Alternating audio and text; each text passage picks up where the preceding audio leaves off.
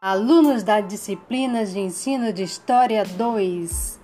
do curso de História da UFMT abordando